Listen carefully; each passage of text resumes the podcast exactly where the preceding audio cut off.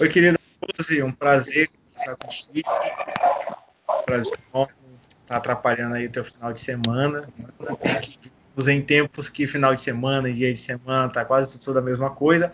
Eu acredito que isso, essa, essa ideia de final de conceito de final de semana e dia de semana já se acabou até antes da quarentena, né? Porque quem trabalha full time, trabalha on demand, é, vive isso. Mas Josi, obrigado por conversar comigo hoje, viu? Como é que você? Eu te agradeço o convite. Eu estava falando, né, que agora é, parece que nesse período de quarentena estou trabalhando mais que antes, né? Porque como não consegue mais separar o que é trabalho, o que é rotina, o que é uma coisa da outra, se mistura tudo, não tem mais horário de começo, e fim.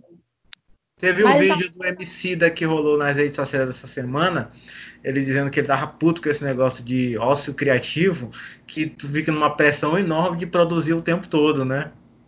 É, não, eu, eu, eu, inclusive compartilhei esse vídeo, porque, assim, eu tô trabalhando, né, tô trabalhando home office, né, teletrabalho e tal, mas o tempo todo, nesse período de quarentena, fica parece que virou uma competição de quem faz mais coisas úteis na quarentena, é, de quem consegue se distrair melhor, de quem consegue produzir mais, quem consegue escrever mais. É... O que é que tu faz? Eu sou funcionária pública, trabalho na Secretaria de Estado da Mulher. Hum, interessante.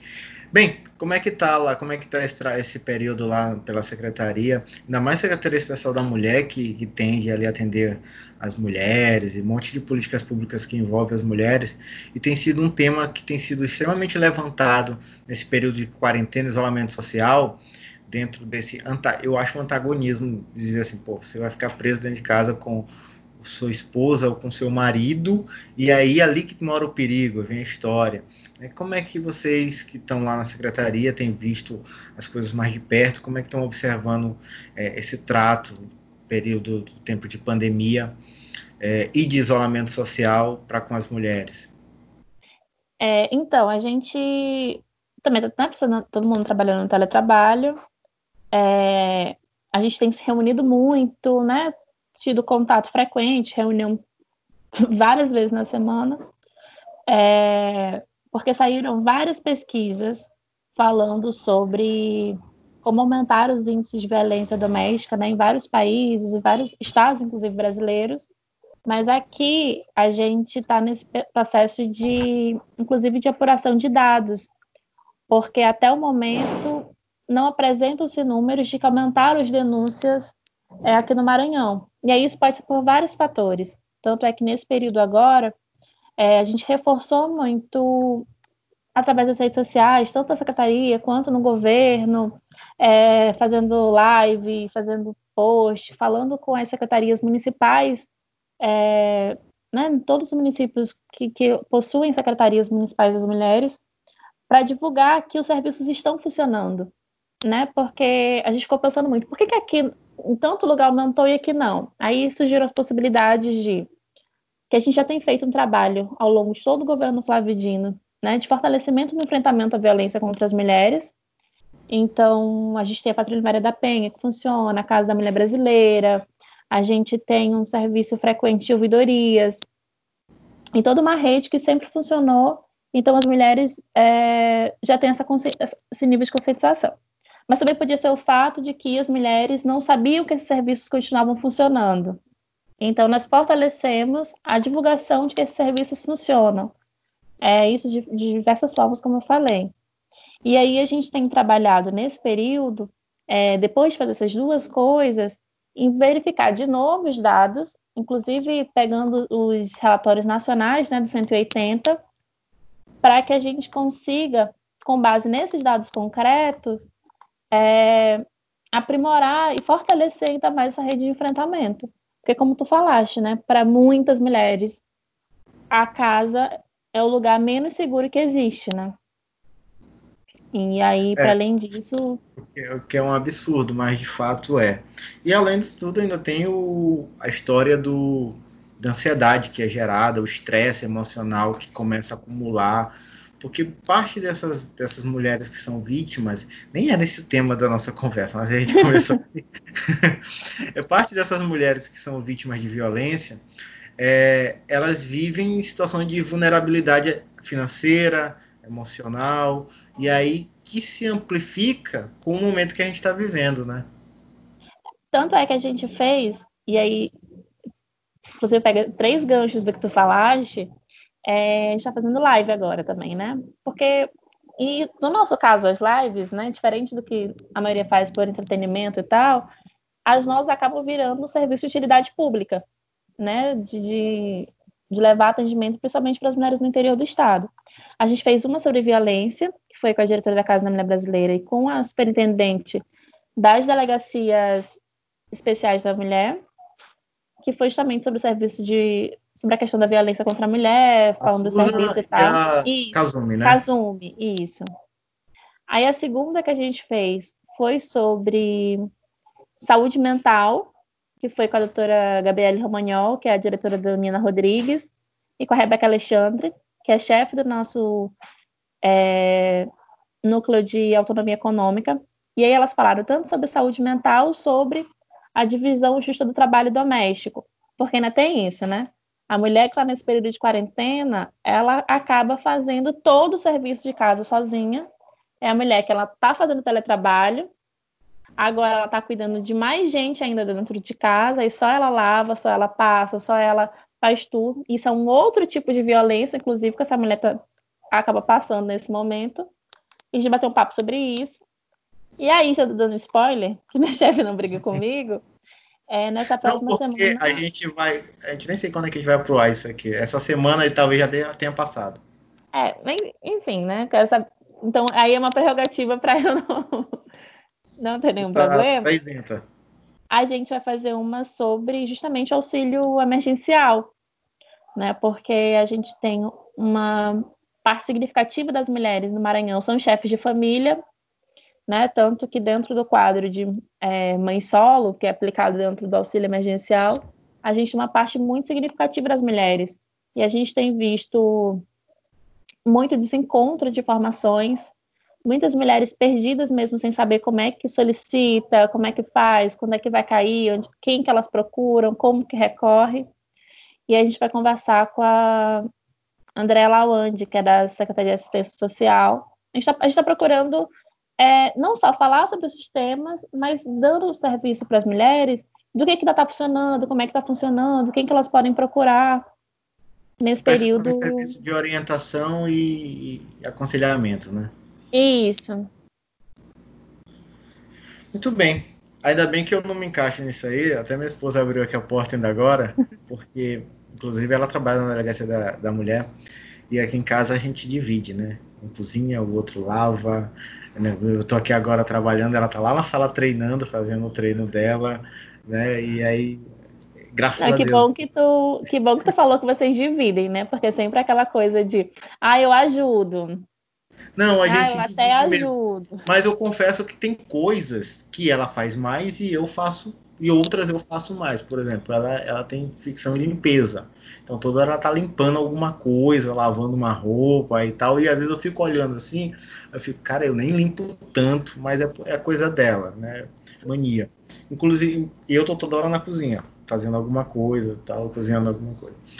Mas isso aí é assunto para outra história, para outra hora. Deixa eu ver. Bem, como é que você, como é que você tá vivendo, né? Para ti, é, você é jovem, né, como eu, somos jovens, e aí a gente está vivendo esse momento único pela primeira vez, e a gente está vendo um monte de coisas pela primeira vez. A gente está vendo um, um, governo tendo que encontrar medidas e encontrar modelos de ações para poder contornar toda a situação. A gente está vendo a gente ter que ficar preso dentro de casa. A gente chegou no momento onde a gente disse para nossa mãe, para nossa avó que elas têm que ter responsabilidade, não ir para rua e tudo mais. Para ti, como é que tem sido viver esse momento de isolamento social, quarentena, pandemia, coronavírus e tudo mais? Olha, eu, eu te confesso que está é tá sendo uma verdadeira montanha russa, assim. Porque quando começou, é, quando chegaram os primeiros casos aqui, eu não estava trabalhando, né? Eu não estava, não tinha, ainda tava, a secretaria ainda estava funcionando presencialmente. Então eu comecei a ficar desesperada. Eu tava, a minha mão chega estava seca de tanto álcool em gel, porque eu não conseguia, não, eu não queria falar com ninguém, eu não queria que ninguém falasse comigo, desesperada, porque eu estava Aí toda vez que eu ligava o jornal era um choro, era um desespero. Começou a quarentena, me deu uma tranquilizada um pouco. Só que aí eu me dei conta que tanto a minha mãe quanto meu irmão são no grupo de risco. E aí começou um novo, um novo desespero. Porque não tem isso, tu falaste sobre que nós somos jovens, e a gente infelizmente tem visto que muita gente é, nesse argumento de ser jovem está muito despreocupado, né? Achando que por ser jovem não é do grupo de risco, por ser jovem tudo bem, tá tudo tranquilo, mas não pensando que a gente convive com pessoas que são do grupo de risco, né? Que para a gente pode não ser um perigo tão grande assim, mas que a gente pode é, colocar em risco outras pessoas. Então, aqui a gente tem saído quase nada, só mesmo para emergência, só no supermercado pagar conta, aqui em casa, né? Moro com, com os meus pais e meu irmão. É... Tem horas que, que bate aquele desespero, porque ninguém se aguenta mais, porque é muito tempo dentro de casa. E haja criatividade para fazer tutorial de YouTube, para fazer coisas. Esses dias eu comecei a fazer yoga, eu comecei a, fazer, a aprender massagem no rosto, é, comecei a aprender um monte de coisa porque não, não era suficiente. É tanta série nova. Você já chegou série. nos vídeos de aprender a respirar? Nossa, muito! Tem um vídeo que eu aprendi que é para fazer antes de dormir, para dormir bem, que é, não sei quantas técnicas de respiração diferentes, eu sou essa pessoa. É, então, e aí é série, é livro, é tudo. E aí é aquela coisa, né? Que, que o tempo todo, inclusive, eu até comentei antes contigo, que virou quase uma competição de quem é mais produtivo e quem se sai melhor na quarentena, né? E aí a gente fica se cobrando, porque tem hora, por exemplo, quando eu termino o trabalho do dia, fica aquele período do ócio. Aí eu vou assistir uma série, uma besteira, e aí fica, eu estou sendo inútil pro meu país. Gente, o que, que eu estou fazendo? Não estou fazendo nada, mas a pessoa que eu estou seguindo no Instagram, olha aqui, ó, tá fazendo não sei quantas coisas. E aí a gente fica se cobrando. Só que tem horas, que eu, eu confesso para ti, que a gente vê tanta coisa no jornal, é, é, tanta notícia ruim, é tanta coisa, é tanto, né, dá aquele desespero assim, e, e, a gente chegou nessa fase, pelo menos aqui, que as vítimas começaram a ter nomes pra gente. Porque antes parecia algum... uma coisa. E existe algum caso perto de ti? Existe. Meu cunhado tava, ele, ele tá curado agora. É... Tem, a minha vizinha tá internada. A minha, eu tenho duas tias que estão suspeitas. A, a irmã da minha melhor amiga tá com suspeita. Assim, ontem num grupo, o irmão de um, de um, de um conhecido morreu o filho de um amigo está no, no, na UTI. São muitos casos, assim, quando as pessoas, como a gente começa a saber o nome das pessoas, começa a ser mais desesperador, né? Porque uma coisa assim, existem casos, outra coisa é assim, quando, olha, Raul tá com corona, é, Sibeli tá com suspeita, o filho de Eurico tá no hospital. Quando são esses casos, parece que começa a ser mais desesperador, assim, pra gente. E aí tem horas que a gente não quer fazer nada. Tem horas que a gente quer só esquecer por um minuto que, está tudo acontecendo, porque começa a ser desesperador. Você ficar com medo de todo mundo que está à sua volta ter a possibilidade de morrer por uma coisa que, que tem tanta gente que nem liga, assim, né? Pois é. Nessa Essa questão. É uma, de... é uma, montanha russa, assim, de, de coisas. Eu, eu, te entendo, eu te entendo. Até na, na rádio eu sempre tô, tô recomendando aos nossos ouvintes fazendo uma contra-propaganda da própria emissora, dizendo assim, galera, desliga um pouco o rádio, a TV e vai fazer outra coisa que não seja tão. que não te cobre nada. Vá assistir uma besteira na televisão, programa besterol. É, ou então fique sem fazer nada, vá comer, vá cozinhar, e comer um, um brigadeiro de panela, essas coisas, que é para manter a saúde mental. É, e eu sempre recomendo eu recomendo tudo isso. Mas tu falaste uma coisa assim, parece que as pessoas não acreditam, né? Porque elas só passam a acreditar a partir do momento que tem. A gente tem visto aí nos últimos dias, até redes sociais tem, tem exposto, segundo a linguagem dos jovens, tem explanado aí a cara de algumas pessoas que estão é, quebrando a quarentena e fazendo um pouco de isolamento social. tu, tu deve observar isso, deve ter pessoas perto de ti, é impossível que não tenha, é, que acham que isso tudo é uma farsa, que isso tudo é uma invenção, que isso tudo é, é, é um golpe, é um, uma estratégia chinesa para quebrar chinesa. a economia, quebrar a economia e tudo mais. Cara, tu consegue entender o que leva uma pessoa, porque eu, eu tento, mas não consigo. O que leva uma pessoa a pensar dessa forma é, uma vez que a gente vive num mundo onde a gente tem informação em abundância, como tu mesmo acabou de falar que a gente recebe informação ruim o tempo todo, e a gente tem informação em abundância, e a mesmo assim a galera continua achando que isso é uma invenção, que isso não é verdade, que isso nunca vai chegar perto da gente. Tu consegue entender como jovem, como pessoa que está envolvida nos movimentos sociais e que tem contato com outros jovens, por que se foge a esse pensamento? Olha, é muito eu não sei se tu reparou a mesma coisa que eu, ou se é só impressão minha por ser muita oposição ao governo federal. Mas a gente estava numa crescente, assim, né? Começou a aparecer os casos aqui, e muita gente ficou logo desesperada, muita gente não estava entendendo o que estava acontecendo. E aí começou a correria do governo estadual em fazer lei, em fazer tudo, e a gente estava no momento que as pessoas estavam pareciam estar começando a entender o que de fato estava rolando. E aí, quando teve o primeiro pronunciamento do presidente, aquele primeiro que ele fez, falando sobre como era minimizando mesmo a questão da, do isolamento social, falando que tinha abrir escolas, coisas assim.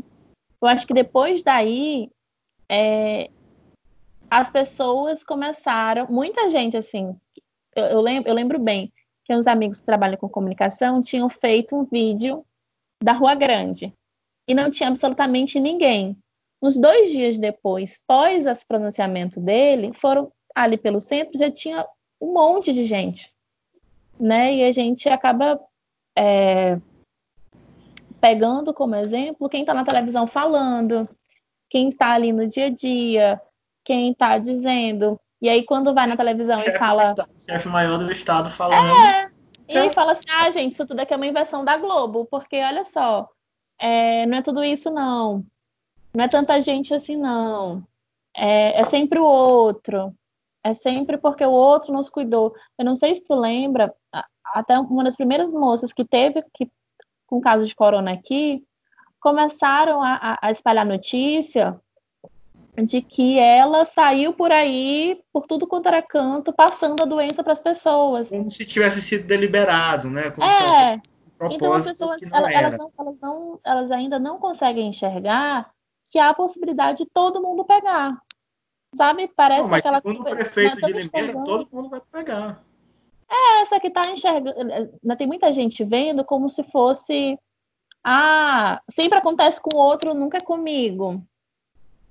Ou então, é, é, ainda mais depois daquele exemplo que ele falou sobre ser atleta, aquilo que estava te falando, ah, eu não sou do grupo de risco, então para mim é tranquilo. É... E, e, tem uma coisa que eu estava pensando muito esses dias, que era o seguinte, assim que começou, muita gente correu para o supermercado, e aí começou aquela, todo mundo a falar assim, olha, não pode, gente, não pode armazenar, não pode estocar comida, é errado estocar comida e tal. Ao mesmo tempo que a gente fala que ah, as pessoas toda hora estão no supermercado toda hora o povo está no supermercado, toda hora é uma coisa no supermercado, toda hora. E as pessoas começaram no nível. Eu, eu acho que tem, tem, tem algumas contradições assim da gente conseguir apresentar para as pessoas a, as maneiras de fazerem isso no dia a dia. Mas tem um negócio que eu acho hoje em dia que, é, que tem pegado muito, sabe o que é? É que as pessoas começaram a, a perceber as suas próprias necessidades também.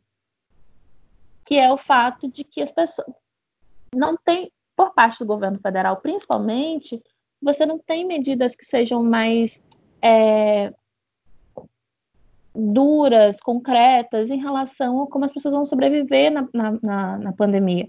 Tanto é que teve o auxílio emergencial, que foi uma medida da Câmara de Deputados, né? Foi a proposta na Câmara de Deputados, no Senado, ele só sancionou, mas que ainda assim está esse caos. Pode ver que os espaços que têm maior aglomeração são é na Caixa Econômica e na lotérica. E as pessoas agora, elas estão desesperadas porque as contas começaram a chegar.